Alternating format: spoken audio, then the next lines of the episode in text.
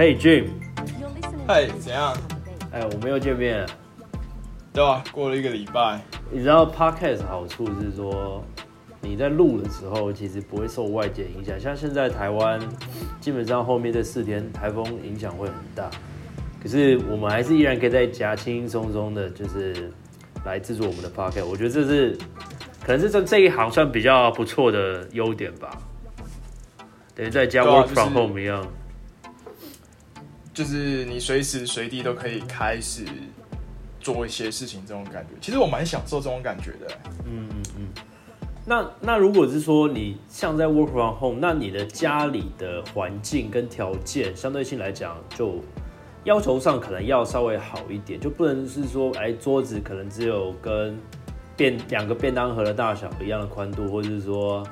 呃，外面很吵啊，怎么样的，对不对？哦，对啊，就是我有住过那种房子，就是我以前住，以前还在念书哦，就是刚离开学校的时候，那时候我在学校当，还还在学校当助理，嗯，然后我就住在中和的永和路吧，就是离永和超近的，然后我住的那个房子好像一个月好像是五千五吧，嗯，然后那个我印象中那个房间的桌子啊。哇，跟我们的国小书桌其实差不了多少哎。然后，对，就你吃饭吃便当，笔电放在上面，基本上便当就放不下了。哎，对，这是真的，这是真的，就是这个真的，我很喜欢吃三明治，呃，所以我很，我我是没有办法同时吃三明治跟用我的电脑看任何东西的。那个时候真的是这个样子，对，这这就是所谓的台湾的现在的这个城市的。所谓的不公啊，好啦，那大家 welcome to info in flux，大家好，这边是输入讯息，我是主持人 Eric，我是主持人 Jane，然后我们这节目就是主要讨论一些现在年轻人会遇到的大小事，包括职场、爱情，甚至是薪水不够花的问题。对，没错，我们会想要用一种比较诙谐的方式，然后用呃严谨的态度来讨论大小事，嗯。对啊，尽量。那那像像你看你刚刚讲的，这其实就是应该可以归类成社会上的不公吧？是不是？呃，你要说不公吗？就是一样的钱，其实你你那时候月租多少钱？好像五千五百块。五千五百块，好，你五千五百块，其实在新竹这边，嗯，是可以租到算不错的套房哦，正正方方的，然后干干净净的这样，大概。四到五平大小是没问题的，可是，在台北，我相信来讲，四到五千块，它怎么样的布局，怎么样的陈设，在什么样的地点，我觉得我是无法想象的。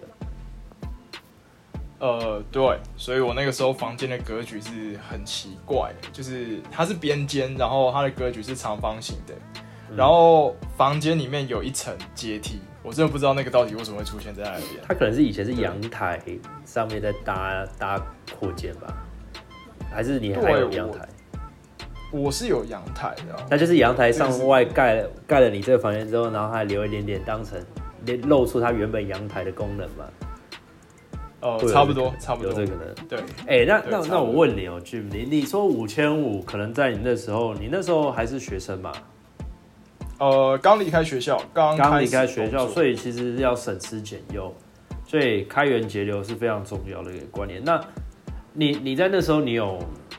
就是因为我相信一出社会，其实一开始也没存多少钱啊。那你你至少多少都跟家里拿钱，还是你会跟你是那种会跟家里拿钱比较多，还是跟外面朋友拿钱比较多？其实也看出个人性了。嗯，我那个时候是没有跟家里拿钱。但是，呃，好，我印象中，我第一个月的时候，我有想过要到底是要借钱还是要拿钱？为什么？因为就是你第一个月你还开才刚开始工作，所以你第一个月的薪水其实不呃是你是等于是没有收入的。对，就是那第一个月是没收入的。对对对，那我那个时候其实是跟我妈讲这件事，所以她会她那时候支援我一万块，但我事实上我是有想过跟。就是要不要找以前的朋朋友啊，或是同学啊？但是对我来说，这个还是蛮难开这个口的。第一个是金额，这是像那时候，如果我今天真的要找像 Eric，我跟你这么熟，我今天真的要找你借钱，你觉得我会只借一万块吗？当然不会啊，对不对？呃，对，对，对所以那时候我选择是跟家里，我选择是跟家里就是请求支援这样子。呃，了解了解。那所以所以你你你如果假设你当初是跟朋友借钱，那你都是跟怎么样的朋友借钱？因为我觉得像这种话题，其实是一个大家都人生中多多少少会发生的事情，只是不知道如何去解决，然后或是很少有人会把这个话题来打开来讲啊。我觉得，好，OK，就是如果那个时候我真的想要跟朋友求救的话，我应该还是会找那些已经在工作的朋友，然后可能薪水比较高的朋友，我才会问他们，或者他家里比较，就你很明显知道他家里比较不缺钱的朋友，我才我会跟他，我可能会找他们开口吧。哦，那那你有没有碰过借钱不还的？应该说你有没有借过别人钱，借给别人钱？呃，我借钱给别人哦、对啊，其实好像还没有这个机会，就是我后面哦仔细回想了一下，对，真的还没这个机会。对，那你呢？你有吗？我我基本上没有跟别人借过钱，只有跟家人借钱。对，就是是基本上是跟妈妈要钱嘛。有写借据的那一种啊？呃，如果后来在生意上，有时候我跟我妈说，哎、是以比较像投资的方式，我有是有写借据的。哇哦，哎、真的很猛哎！你家我是真的有写借据的，而且我是有签名的，好哟，因为毕就是竟金额不小嘛。那对啊，那那像这种事情，就是说，呃，我的想法是这样的啊，宁愿跟家人、自己、亲人借，我连朋友我都不借。不但是我不借给他，也是我不会去跟他借，因为我觉得一旦有借钱这种事情，其实基本上在呃关系相处上就已经变成一个债务人跟是啊，就是那个那个感觉就不对了，我我会觉得不舒服啊。可是你有没有遇过一种情况，就是说像呃，当然我我是因为呃，因为我们可能穷，所以人家不太，我们可能看起来就不是很有钱啊，嗯。所以人家不太会找我们借钱。但是我以前在补习班的时候，常常听到就是有些老师，就老师跟老师之间其实会，好，我这样讲好了，啊，对了，我我懂你的意思，嗯，你先说，你不是不是不知道这个可不可以讲出来，但是其实补习班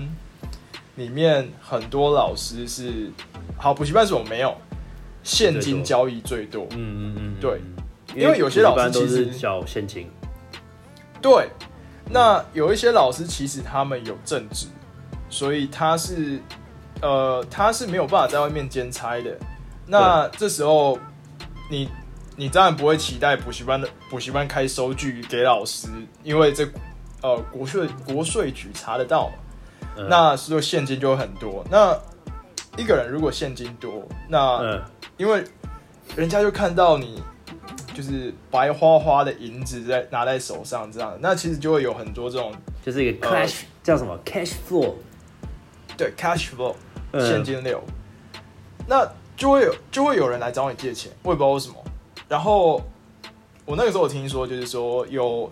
有一个人。呃，有一个补习班老师，他可能就是赌博的关系，但他其实他应该也是有两把刷子，他赚了很多钱，嗯，但他四处跟其他补习班老师借钱，那可能你会觉得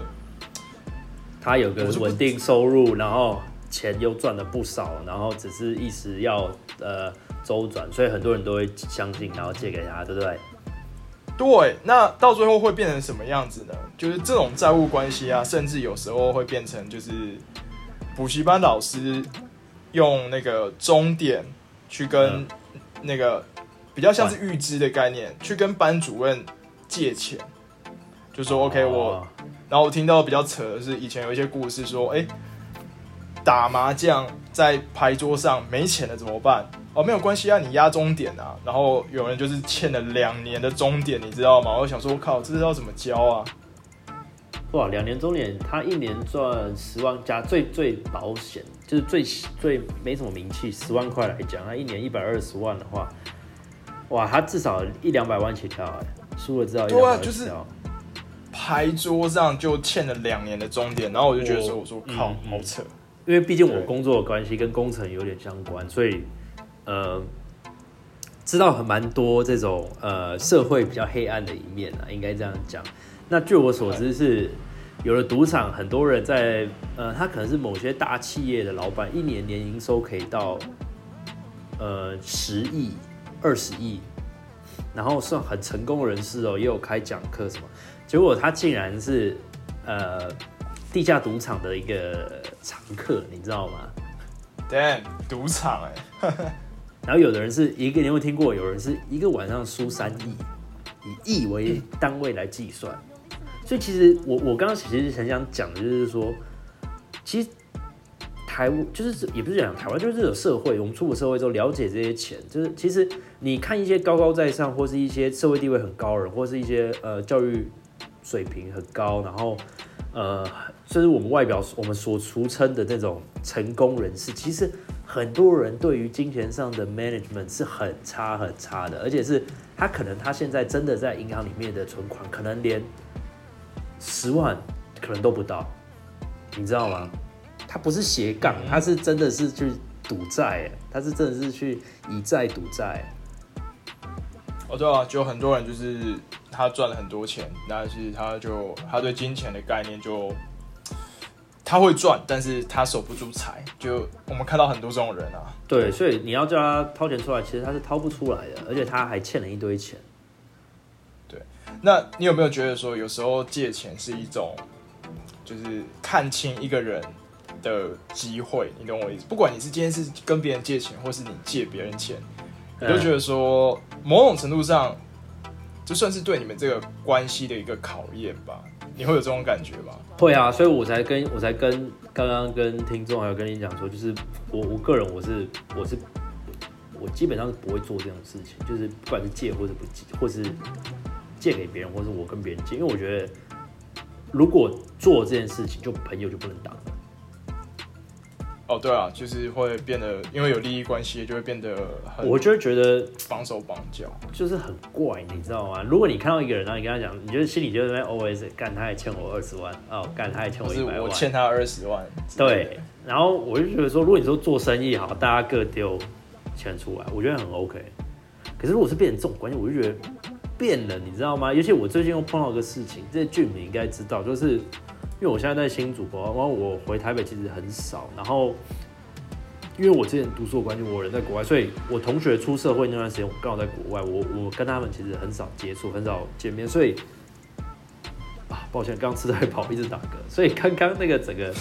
对，嗯。啊，你继续继续。所以，所以整个氛围那时候还停留在就是像我们前几集讲的，就是男生还没出社会的时候，那个个性其实跟大学是差不多，或者当兵的时候差不多，比比较蠢呐、可以这样讲。哦，对啊，是啊，对啊，嗯，然后结果我就跟一个同学很少联络，一个朋友很少联络，然后那天我刚好回台北，然后我在路上就看到他在跟个女生聊天，我大概知道那是他女朋友，然后我就想说啊，过去打个招呼，你知道，因为我觉得就朋友嘛，我也很久没看到他，我就跟他打个招呼，结果哎、他他他有认我。他也有跟我打哈哈，然后我就跟他讲说，哎、那你有空要不要跟那个他，我们叫 A 先生好了，我就说，哎、那有空要不要跟 B 先生一起吃饭？因为我们三个是好朋友。嗯，然后结果他突然就变脸，他就说，哦，B 先生哦，B 先生跟 C 先生另外一个人，他他现在都不敢跟他们两个见面。我就想说，哎、不会啊，我们以前是是好哥们，你知道吗？这种半夜会去吃吉嘛金星。金星饮茶三四点的那种，去吃吃港式饮茶的那种，无聊到会做这种事情哎，好好到会做这种事情。然后嗯，我说怎么会这样啊？我我我我据我所知的情报不是这样啊。然后他就说，哦，他们两个变成往黑的地方走，越越走越偏。我想说，诶，怎么会这样？然后我就我就叫他多解释，然后他就说什么，哦，他前阵子有被他们两个找去台中玩还是怎么样，然后就有去了之后就被骗去酒店。酒店，然后对嘞，，然后他就说，哦，他感觉就很不好，然后他早上就搭什么五点的车回台北啊，怎样叭叭叭叭叭。但是我这边要先铺个梗，这个现在跟我聊天的这个 A 先生哈，我跟他上次距离上次见面可能是两三年前了。那他所口中所讲的 B 先生跟 C 先生，是我连我人在国外，我都会跟他们打电话聊天，然后回台湾的时候，我也有跟他们大概见过面，见过一两次这样。然后他们都是在上班，都很忙。然后那个 B 先生跟 C 先生，尤其是 B 先生，他他其实就是他人很好。然后他那时候他有跟我讲说，A 先生好像在有密他，就是说他要跟他借钱，知道吗？这个关系很乱了。哦我我我我尝试把它简单化一点，就是说今天我碰到这 A 先生，他他私底下有跟 B 先生借钱。嗯哦，但是他借钱的理由很奇怪，然后金额也很奇怪，因为我记得 A 先生家里是算蛮蛮肥的啦，还不错，还不错。对，然后他就是说他要跟 B 先生借十六位数的金额，然后为什么呢？不是周转，也不是也不是做生意哦，是他说哦，他账户被冻结，啊为什么被冻结？他说他被骗。那讲到这边，听众跟俊，你你你你大概都猜得到，就是你也有两种可能嘛，很有可能就是被当人头，还有另外一种可能就是你自己去愿意当人头。那这两种关系又有什么共同点呢？就是就是，你知道做人头是有钱拿吗？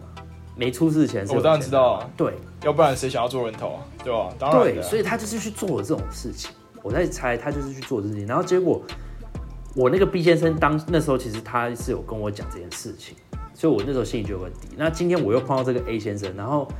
我就想说奇怪，不是是你跟人家借钱吗？怎么你今天说把人家说了一壶，说人家是怎么样万恶之极啊，然后说是黑道是怎么样，叫我少去跟他们接触。然后我就觉得说，哇，这个是真的有点 shock，你知道吗？那当下我是没有揭穿他了，我也是跟他打哈哈，我说哦，好啊好啊，那反正我我会注意，然后好，那那我们有空我们两个人再去吃饭就好了，这样这样这样。但我会觉得说，就是带到今天的主题，我会觉得说，哎、其实钱这东西是很可怕的。我在我在想他他是不是怕我知道一些事情，或是我们当下如果三个人出去会被讲出来，然后他会觉得很丢脸，或者他会觉得很尴尬，所以他他反而先反咬对方。当然，我是觉得他讲的这个话，我觉得这朋友也会很，我看他要当朋友，就这变得很难的啦。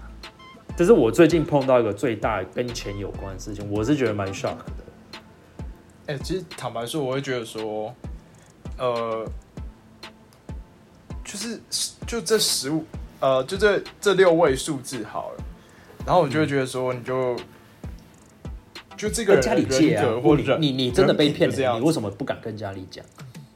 对不对？对啊，没有啦。其实你账户被冻结两个情况啊。第一个是呃，你你是遇到刑事的，就是像 Eric 你刚刚讲的，就是帮人家当白手套啊，或者当人家人头啊。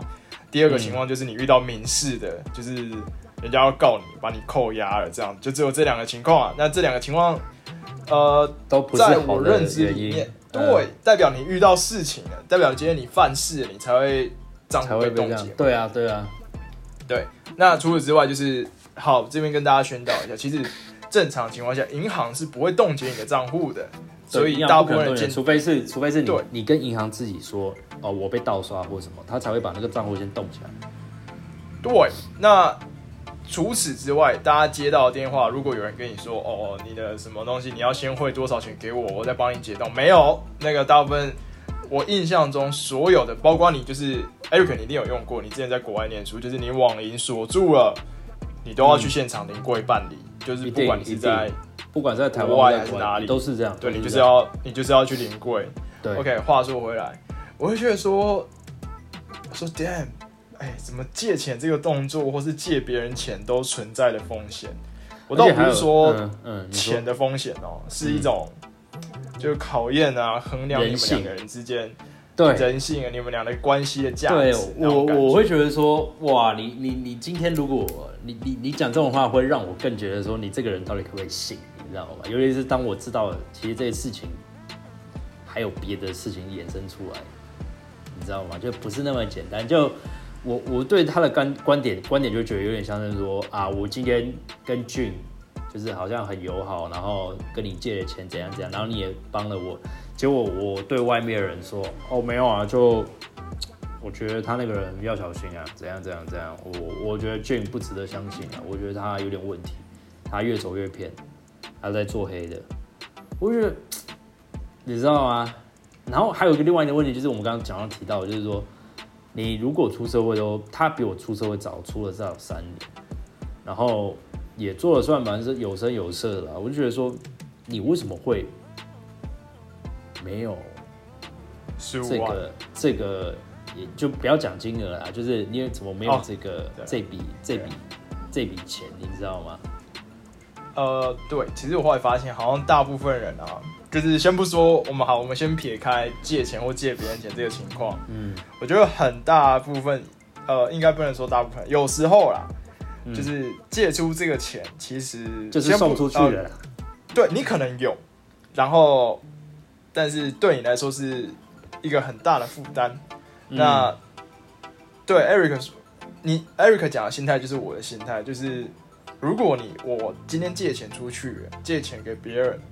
其实我就嗯当成就说、OK，这个东西就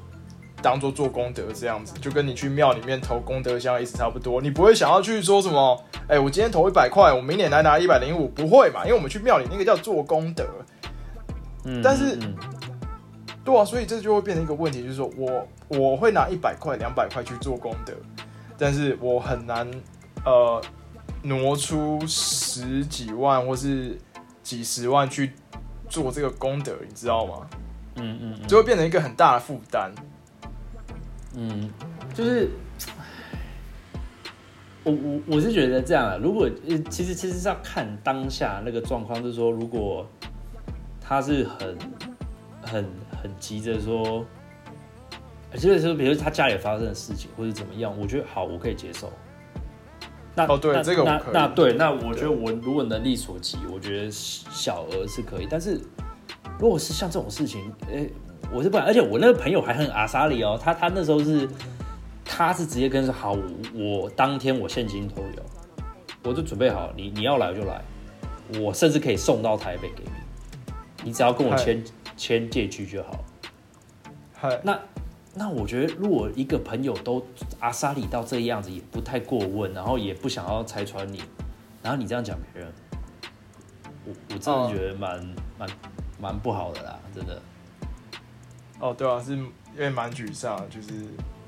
好。其实我其实我听到这个故事，我第一个想要说，如果你真的有这个困难的话，呃，我第一个会借的当然是朋友会先考虑家人，但是如果像这种金额比较大的话，我应该还是会找银行吧。你觉得呢？对，